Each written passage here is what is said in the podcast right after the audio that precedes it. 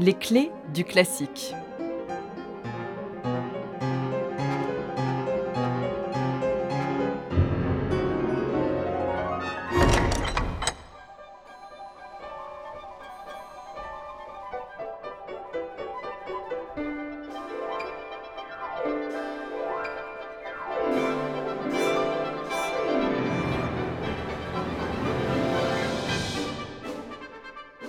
14 janvier 1932, salle Pleyel à Paris. C'est le jour de la création du concerto en sol de Maurice Ravel. Au clavier, la pianiste Marguerite Long, sa dédicataire. Et à la baguette, le compositeur, qui dirige l'orchestre des concerts L'Amoureux. Le triomphe est total.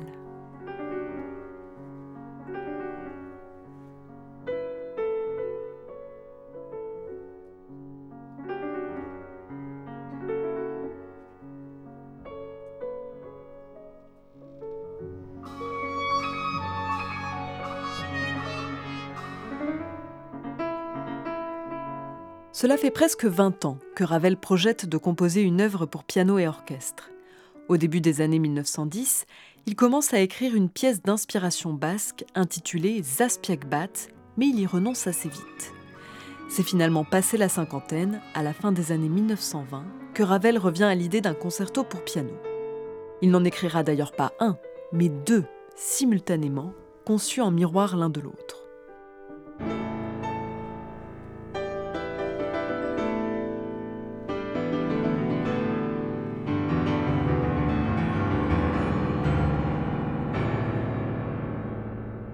Le premier concerto, celui en sol, est le fruit d'une commande du chef et compositeur Serge Koussevitzky pour célébrer les 50 ans de l'Orchestre symphonique de Boston en 1931. Le second est une demande du philosophe autrichien Ludwig Wittgenstein pour son frère pianiste Paul, amputé d'un bras lors de la Première Guerre mondiale. Ces deux concertos en gestation, Ravel s'amuse à les appeler celui à deux pattes et celui à une patte. C'est le premier, celui en sol, qui va lui causer le plus de soucis. Son écriture est douloureuse. J'en suis au vomissement, écrit-il en 1929. Puis deux ans plus tard, Mon concerto est fini, mais je ne suis pas loin de l'être moi-même. Le repos absolu m'est ordonné. On me traite à coups de sérum. Épuisé par le travail, malade, Ravel n'aura pas réussi à rendre l'œuvre à temps pour le cinquantenaire de l'Orchestre symphonique de Boston. En parallèle, la composition du concerto pour la main gauche est beaucoup plus fluide. Il est même terminé en premier. Il sera créé quelques jours avant le concerto en sol.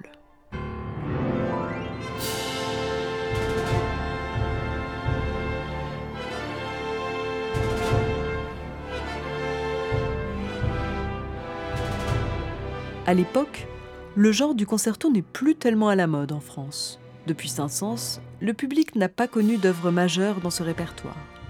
Les concertos de Poulenc, pour piano seul et pour deux pianos, viendront plus tard. Ravel est donc l'un des premiers compositeurs français du XXe siècle à s'attaquer au genre.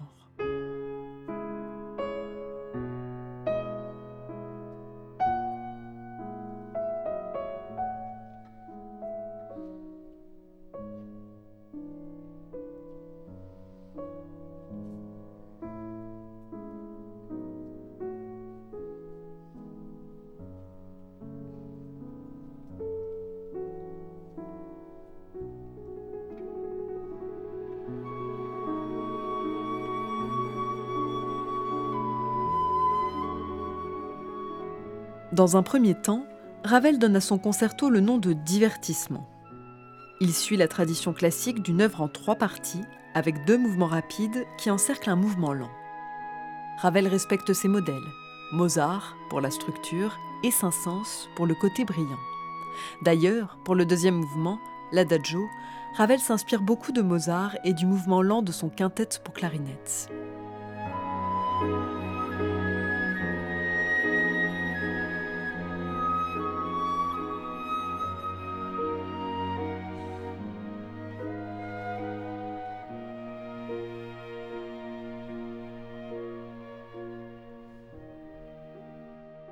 Plus original, Ravel emprunte aussi au jazz en écho à une tournée effectuée aux États-Unis en 1928. Le concerto pour la main gauche est lui aussi très influencé par le jazz. Ravel adore le jazz et il y a déjà fait référence dans quelques-unes de ses œuvres comme sa fantaisie lyrique L'enfant et les sortilèges. Dans le concerto en sol, les accents jazzy sont surtout perceptibles dans le premier mouvement, avec un rythme syncopé, une couleur cuivrée et des mélodies ponctuées de notes bleues.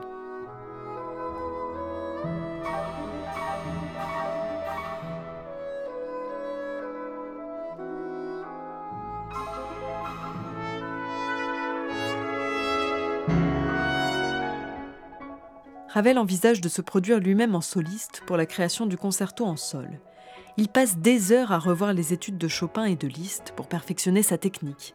Finalement, son œuvre se révèle trop difficile pour lui.